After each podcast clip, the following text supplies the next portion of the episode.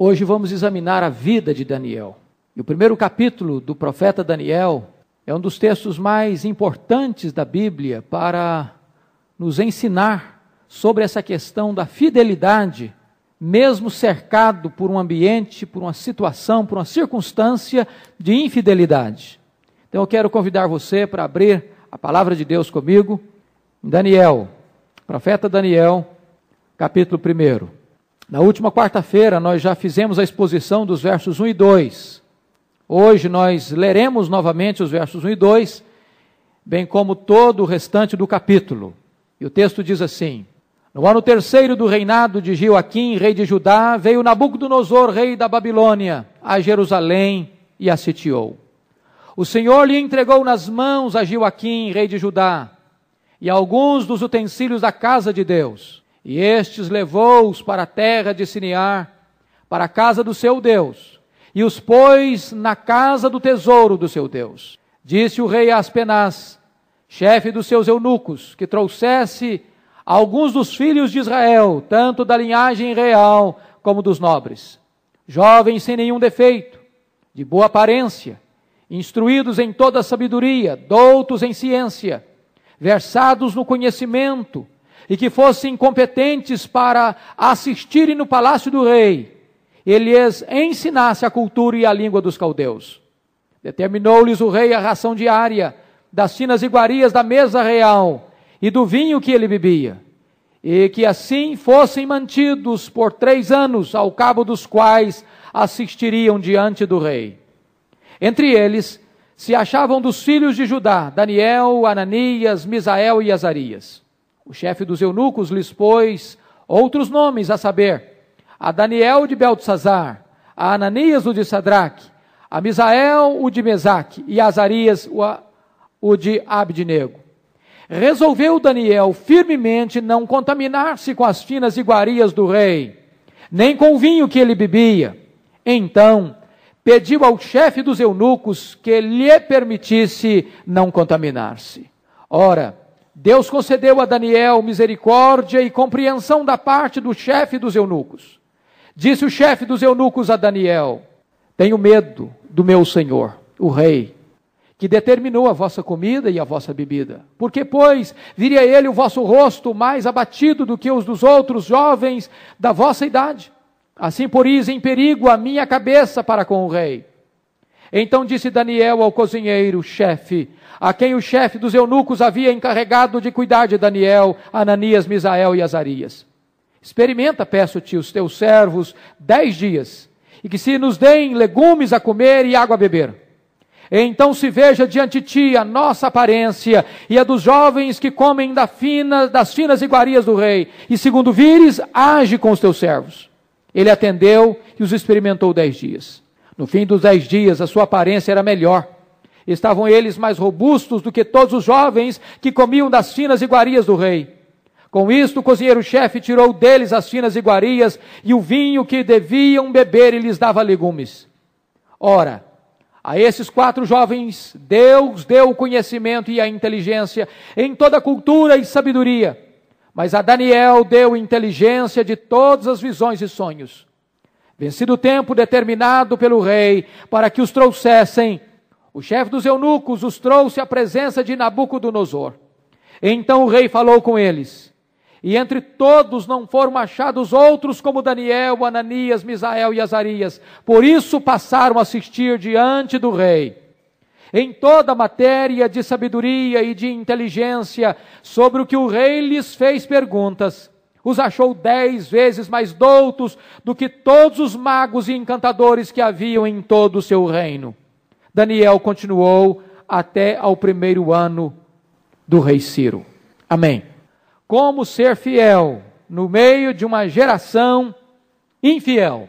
Com Daniel nós aprendemos, meus irmãos, de que não é o ambiente que faz você, é você que faz o ambiente. Estava equivocado o filósofo John Locke quando afirmou que o homem é produto do meio, que o homem é uma tábua rasa, uma folha em branco e que ele é exatamente aquilo que o meio imprime sobre ele.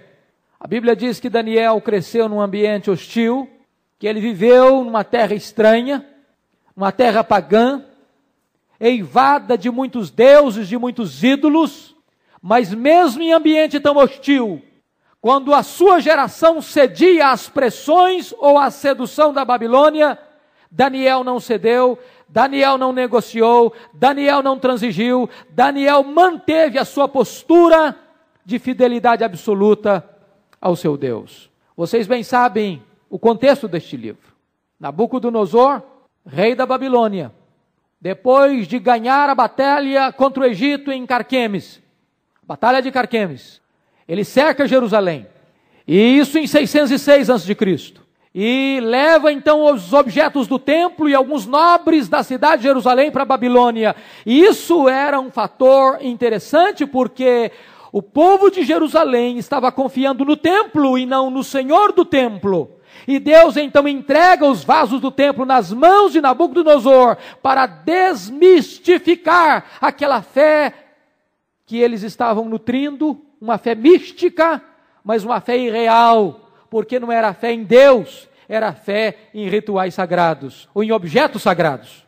E diz a palavra de Deus que então Daniel é levado para a Babilônia. A Babilônia era dona do mundo nessa época. A Babilônia era a cidade mais importante do mundo nessa época. Era uma cidade cercada de muros, tão grandes, tão largos, que três carruagens podiam correr paralelamente sobre a, sobre a muralha, com mil e duzentas torres. Nabucodonosor tornou aquela cidade tão magnificente, tão grandiosa, tão esplendorosa, com os seus jardins suspensos, que esses jardins suspensos vieram a ser uma das sete maravilhas do mundo antigo. É nesse contexto é que Daniel cresce a partir da sua adolescência. É nesse contexto que Daniel vai viver com Deus, vai testemunhar de Deus e vai ser um referencial para você e para mim, depois de 2.500 anos aproximadamente. Eu queria chamar a sua atenção para algumas lições desse texto. E a primeira lição que esse texto nos encerra, meus queridos irmãos, é que Daniel é um jovem fiel a Deus, apesar de um passado de dor. Muitas pessoas são fiéis quando o clima está bom, quando o ambiente é favorável, quando não há problemas, quando há saúde, quando há dinheiro, quando há amigos, quando há aplausos, quando o ambiente é favorável, então se vive o clima de fidelidade. Mas como ser fiel quando há problemas? Quando há lutas, quando há adversidades, quando há doença, quando o problema chega na família, quando há crise financeira, quando há perseguição, como manter fidelidade num ambiente hostil dessa forma? Em primeiro lugar, no meio de uma geração que se corrompia, Daniel possuía valores absolutos. A geração de Daniel estava se corrompendo. Se você perceber aquilo que falamos quarta-feira passada, os reis estavam se corrompendo. Os sacerdotes estavam se corrompendo. O povo estava se corrompendo. Quando Deus levantou o profeta Jeremias, diz a Bíblia que quando a carta foi lida, a palavra de Deus foi lida diante do rei, o rei Joaquim rasgou a carta, picou com a faca o rolo do livro e o jogou na fogueira e mandou prender o profeta. A cidade se corrompia, o povo se corrompia, e Daniel era um adolescente nessa época, e ele manteve-se firme e fiel ao seu Deus, quando a sua nação se afastava de Deus. Daniel era um adolescente, e ele estava vendo a sua descendência, a sua geração, pagando o alto preço do pecado, porque é na sua geração que a Babilônia invade Jerusalém e leva o templo, e leva os vasos do templo levam os filhos. Mais tarde cerca outra vez a cidade em 586 a.C. e destrói a cidade. E quebra os muros da cidade. E põe fogo no templo. E mata a espada os homens, mulheres, crianças. Pisoteia as pessoas. Diz a Bíblia que o cerco de Jerusalém foi algo tão terrível que, que o livro de Lamentações diz que mais felizes foram os que morreram pela espada do que aqueles que morreram pela fome dentro das muralhas. As pessoas se desesperavam ao ponto de comer até carne humana dentro dos muros de Jerusalém. A situação era gravíssima. Esse foi o contexto da vida de Daniel. Mas diz a palavra de Deus que nesse ambiente, nesse contexto, Daniel anda com Deus, Daniel tem, tem é, compromisso com o seu Deus. Segundo aspecto que eu chamo a sua atenção: no meio de, uma, de tragédias terríveis, Daniel não deixa o seu coração se azedar. Meus irmãos, muitas vezes os problemas vêm, e não só problemas, tragédias desabam sobre a nossa cabeça. A grande questão é o que vamos fazer com isso. Algumas pessoas azedam o coração, amarguram a vida. Algumas pessoas naufragam, nunca conseguem se levantar. E você pode notar que Daniel perdeu a sua nacionalidade. Ele perdeu a sua bandeira, ele perdeu a sua pátria, ele foi arrancado do seu país. Segundo lugar, Daniel perdeu a sua família, seus pais, quem sabe seus irmãos, quem sabe suas irmãs, quem sabe seus amigos, quem sabe seus vizinhos. Ele foi violentado na questão dos seus direitos mais absolutos, seu direito de cidadania. Terceiro lugar, Daniel perdeu a sua liberdade. Ele sai de casa como um escravo, não é dono da sua vida, não é dono da sua agenda, não é dono da sua liberdade. Sua cidade é cercada, a fome desesperadora toma conta do seu povo, as mães desesperadas e os seus filhos morrer de fome. As jovens eram forçadas, os jovens passados ao fio da espada, os outros levados cativos, e Daniel é levado para uma terra distante, para uma terra estrangeira, arrancado do seu país, perdendo a sua liberdade. Pior que isso, ele perdeu a sua religião. Religião que concerne a religião instituída. Perdeu o templo, perdeu os sacerdotes, perderam os sacrifícios, perdeu o altar, perdeu a liturgia do seu culto. Ele foi arrancado e ele agora não tem todo esse aparato religioso no qual ele fora criado. Não tem mais aquelas assembleias solenes, não tem mais os cânticos de Sião, não tem mais as harpas tocando músicas de celebração. Ele perde tudo isso. Se você notar, os outros que foram para a Babilônia, conforme Salmo 137, eles se assentaram lá às margens do rio da Babilônia e começaram a chorar, numa profunda nostalgia, lembrando do passado. E quando eles sentavam para chorar, não era para traçar planos de libertação ou de saída do cativeiro, mas eles pararam apenas para chorar apenas para lembrar o passado, sem nenhuma esperança do futuro. E diz a Bíblia que eles dependuraram suas harpas nos salgueiros e não conseguiam mais cantar.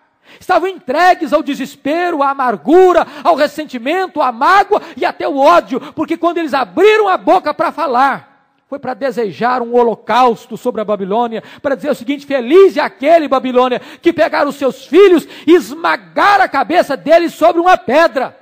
Você tem duas opções diante das tragédias ou problemas da vida. Ou você amargura o coração, ou você passa a nutrir sede de vingança, ou você se encolhe e adoece.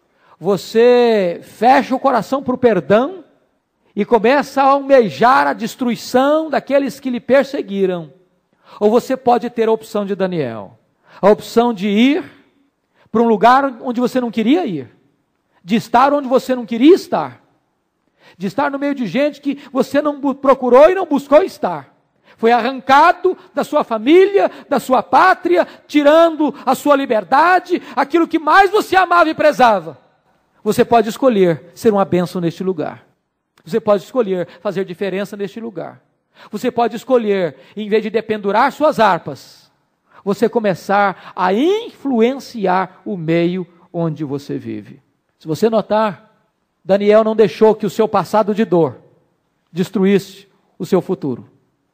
Tem gente que não se liberta do passado. Tem gente que é prisioneira do passado. Tem gente que não se liberta das amarras do ontem, não consegue viver o hoje e nem ter perspectiva para o amanhã. Mas outra coisa, em terceiro lugar, no meio de uma cultura sem Deus e sem absolutos morais, Daniel não perde a sua fé. Ele está na Babilônia terra de idolatria, terra de outros deuses, terra de paganismo, terra sem absolutos morais, terra onde a sua fé e o seu Deus não são valorizados e nem conhecidos.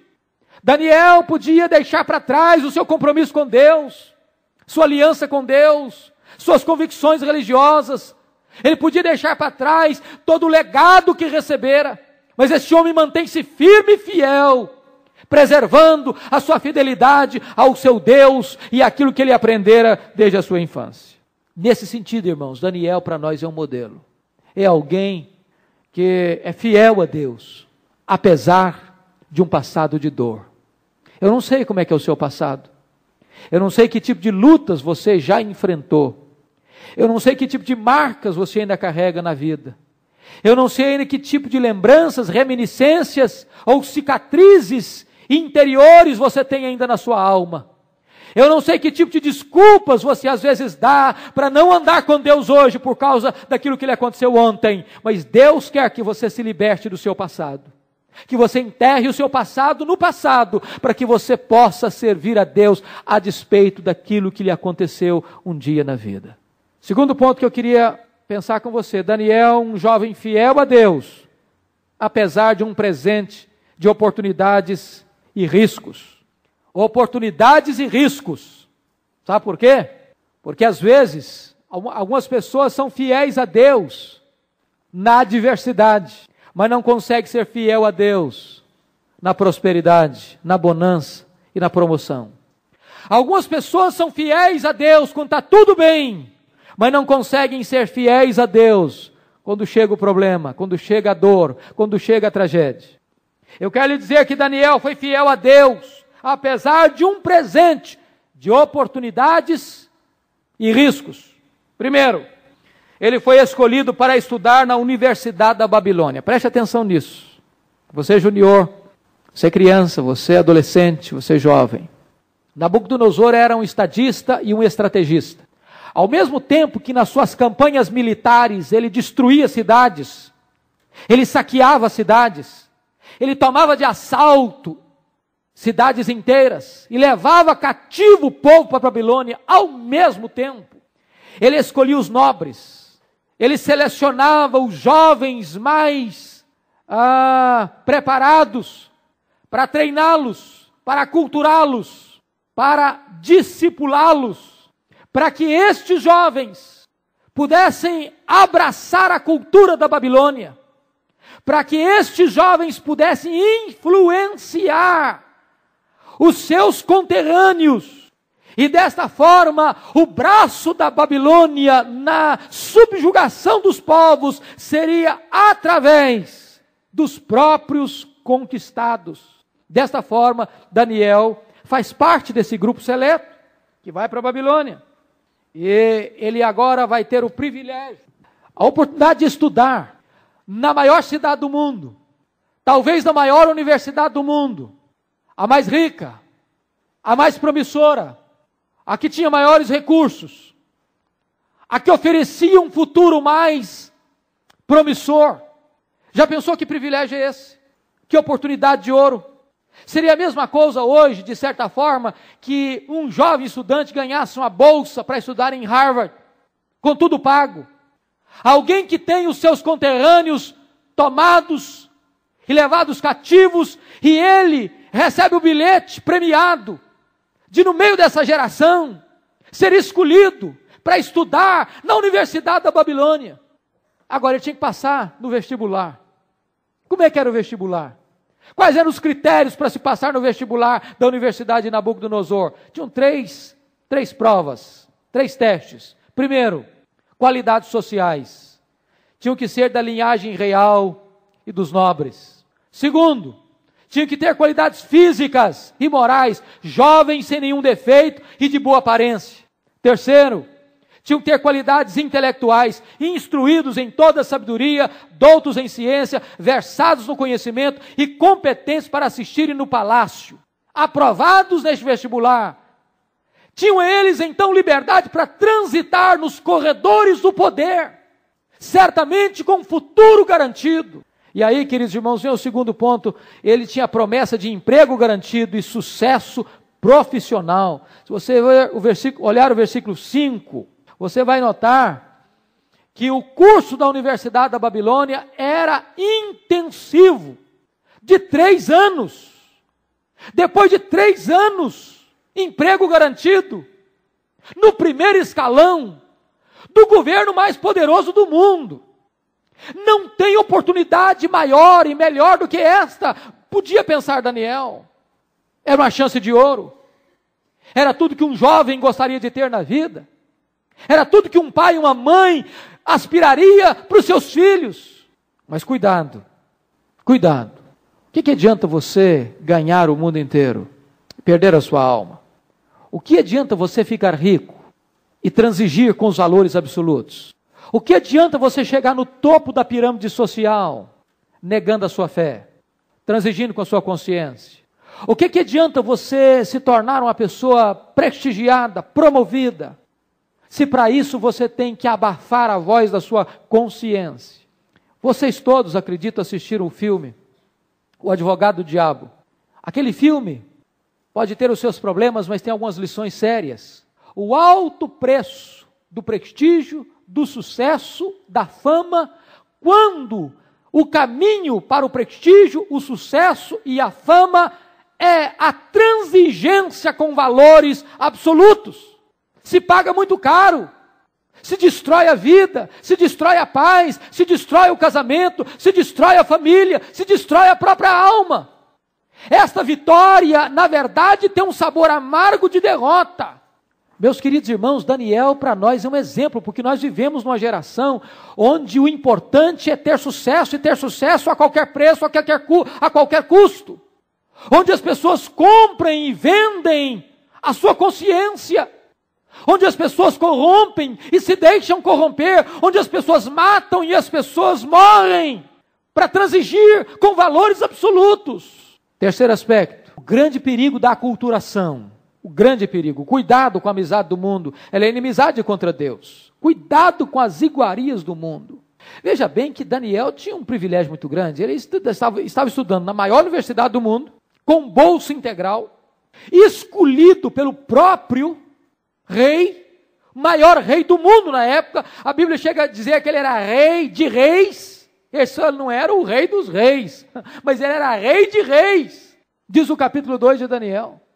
Ele ainda mais tinha toda a, os custos pagos pelo governo, inclusive alimentação da mais alta qualidade, onde ele se assentava na mesa real para comer das iguarias da mesa do rei.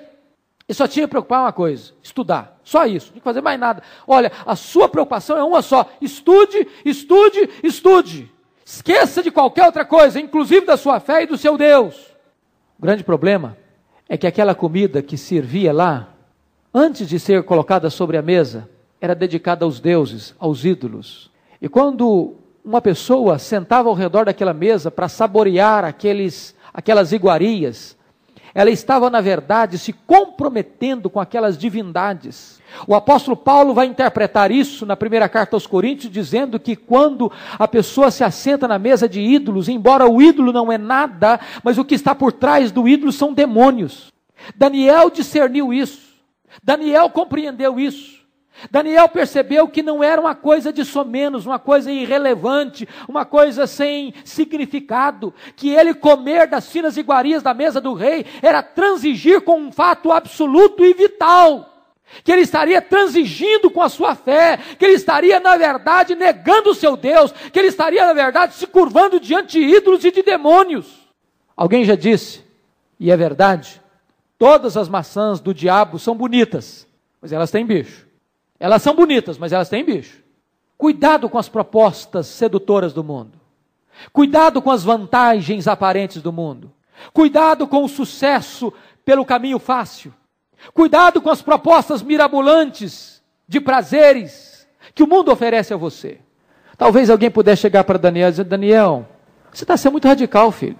Muito radical. O que é isso? Você você está perdendo uma oportunidade de ouro. Você já imaginou o que é isso? Você já pensou a influência que você pode exercer na Babilônia? Larga a mão desses escrúpulos seus, Daniel.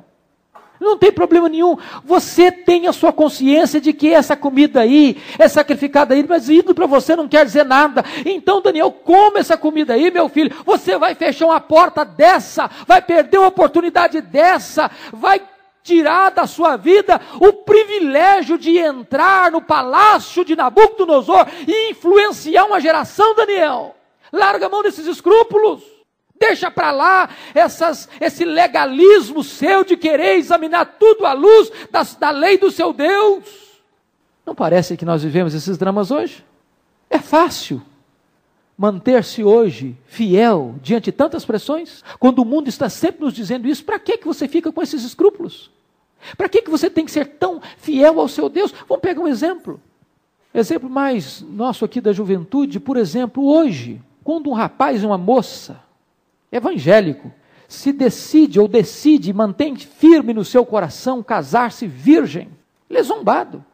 Aquilo que é o correto na sociedade hoje tornou-se motivo de zombaria, de escárnio. E as pessoas vão dizer: não, mas os tempos mudaram.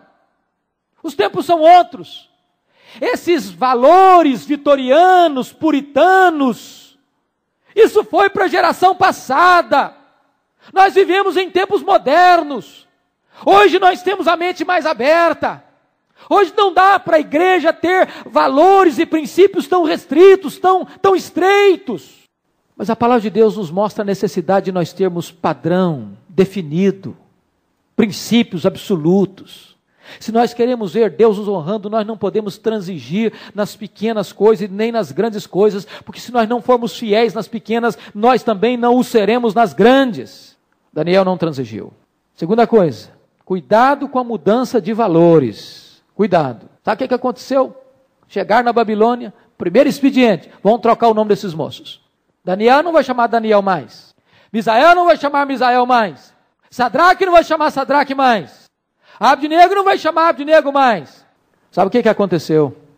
Todos os nomes desses quatro moços estavam ligados ao nome de Deus, o Deus de Israel, o Deus vivo.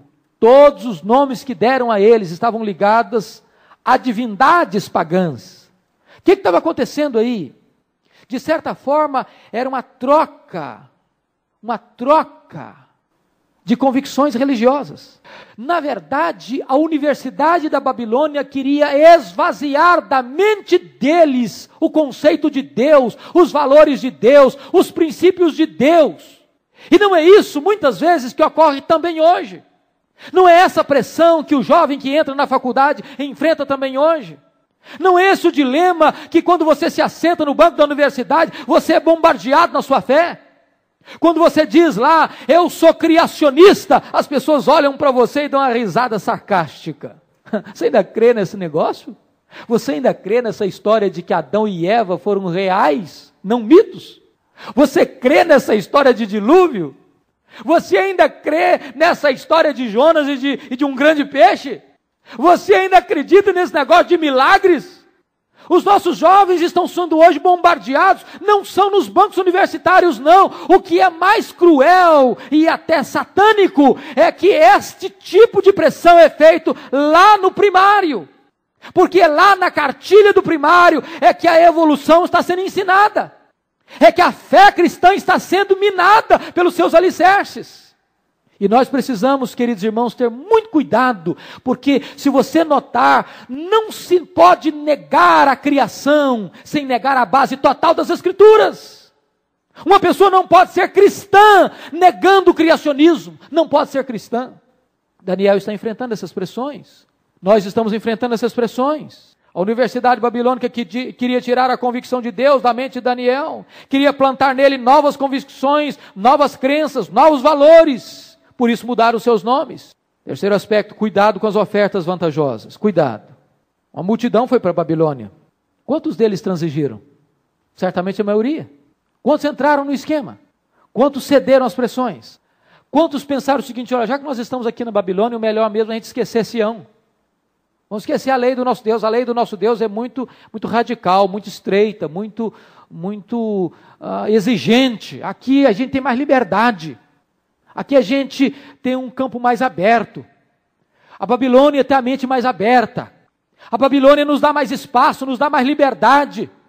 Sabe, irmãos, há um grande perigo, há um grande perigo de nós ficarmos tão encantados com as riquezas, com os prazeres da Babilônia, que nós comecemos a pensar que Jerusalém é muito opressora. A lei de Deus é muito rígida, tem muitos preceitos, e assim nós também impercepti imperceptivelmente sejamos tentados a deixarmos de lado aquilo que se chama de escrúpulos, que na verdade é o compromisso que deveríamos ter com a palavra de Deus, com a lei de Deus. Os tempos mudaram depressa. Os babilônios pensaram, e vocês precisam se adaptar a esse tempo de mudança. Não é assim que o mundo diz para nós hoje? Os tempos estão mudando. E vocês não vão mudar. Vocês não vão abrir a cabeça. Eu estava lendo hoje um artigo do Ricardo Gondim. Eu não sei se vocês se lembram, quando houve a maior parada gay do mundo em São Paulo, um milhão e meio. E o nosso presidente, infelizmente, usa uma frase muito infeliz. Qualquer tipo de amor é válido, referendando, referendando a união gay. Ricardo Gondim hoje, ou melhor, Robson Cavalcante, que não é tão rígido nas suas posições, fazendo uma análise crítica muito séria. E se você quiser ler, leia esse artigo no Ultimato. Esse conceito liberal, aberto, sem parâmetros, sem princípios, sem ética. Qualquer tipo de amor é válido. Se é entre um homem e um homem, tem problema.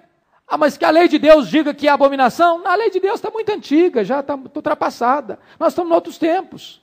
É a pressão, é a tentação, é a sedução da Babilônia que chega e que se nós não tivermos cuidado, irmãos, nós abraçamos sem percebermos. Quarto lugar, cuidado com o que está por trás das vantagens do mundo. Os caldeus mudaram seus nomes, louvado seja Deus, mas não mudaram seus corações.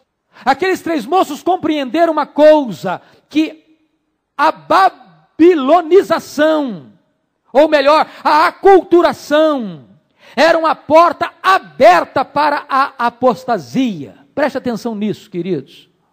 O mundo tem duas formas de atacar a igreja: ou persegue a igreja, ou seduz a igreja. Ou a espada, ou a voz macia e sedosa. É por isso que o mundo, às vezes, ele vem como braço do dragão que ruge. Doutra feita, o mundo vem como uma grande meretriz, sedutora, ricamente adornada, belamente vestida, com palavras doces nos lábios, mas com a morte na sua vida. Hoje, se você perceber, a guerra das ideias, a lavagem cerebral, a relativização da moral, a filosofia de que nada tem nada a ver, é procedente do maligno. Querem ver um exemplo? Nós temos que tomar cuidado. É uma prática que está hoje na sociedade. A ideia do ficar. Você já parou para perceber que hoje as pessoas estão ficando não só o namorado com a namorada, sai para uma festa, um rapaz é capaz de namorar três moças numa noite só, uma moça é capaz de namorar três rapazes numa noite só. Hoje as pessoas estão ficando com Deus também, sabia? Ficando com Deus, sem compromisso, sem aliança. Se comprometem com a Deus apenas numa noite de emoção, num retiro espiritual, numa conferência espiritual. Mas depois caem de novo na realidade.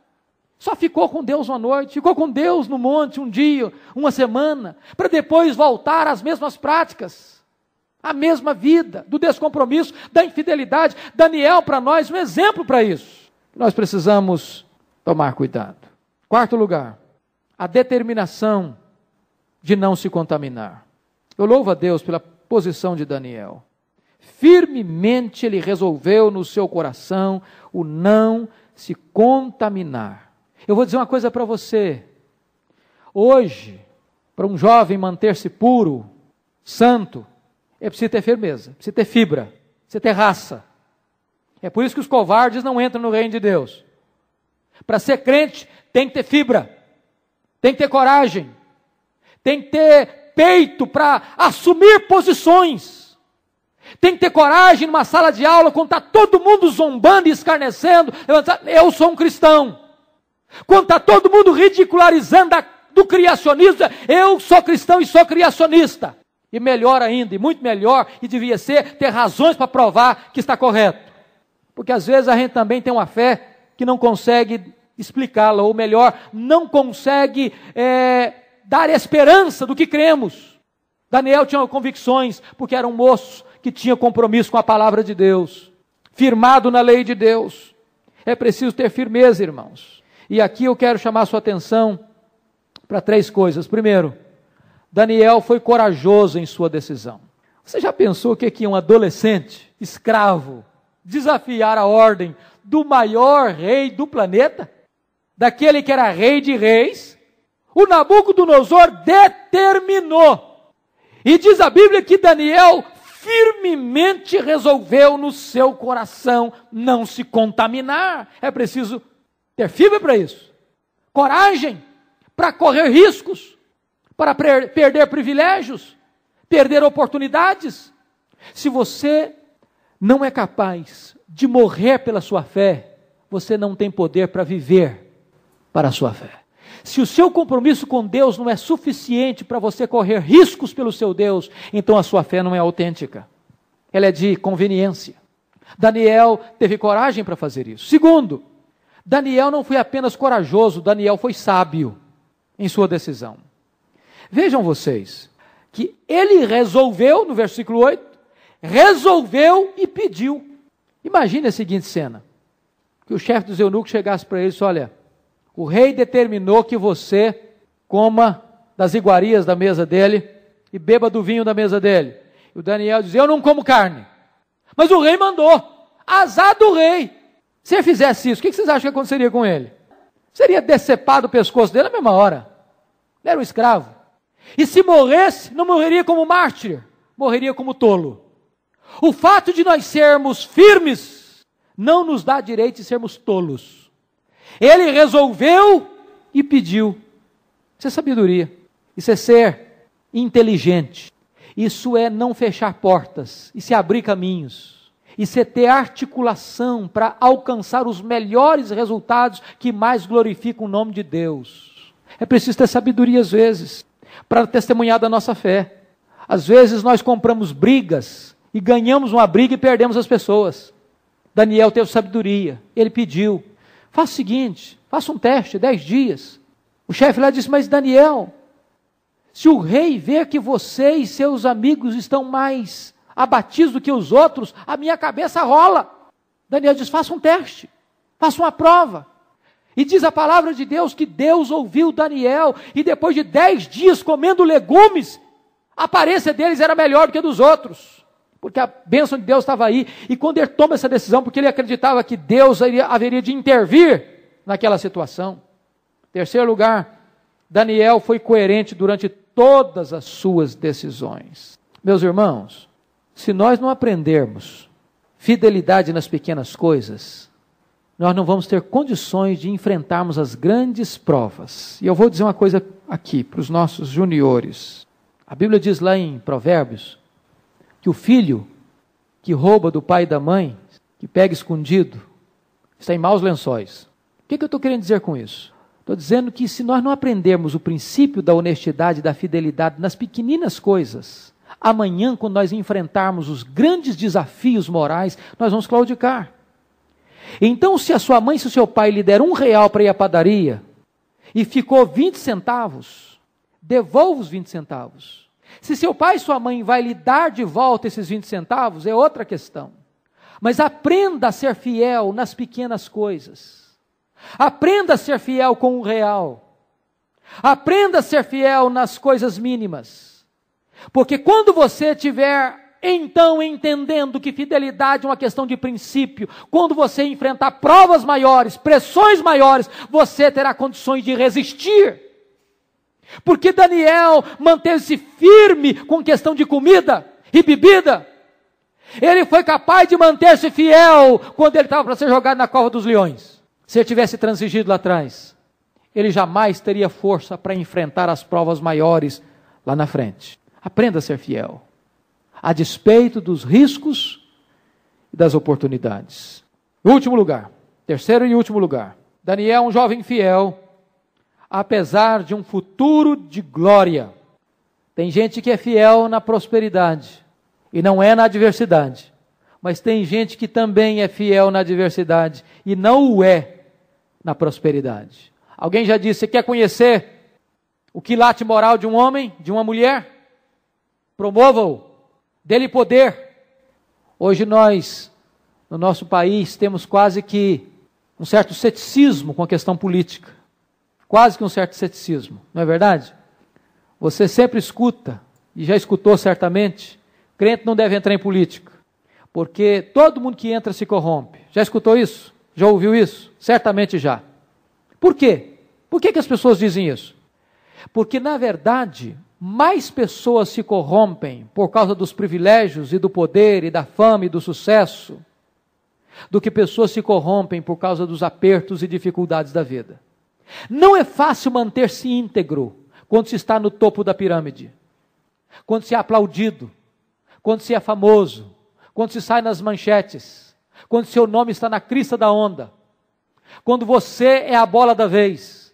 Mas veja que Daniel é um homem que foi fiel quando foi arrancado da sua casa como adolescente.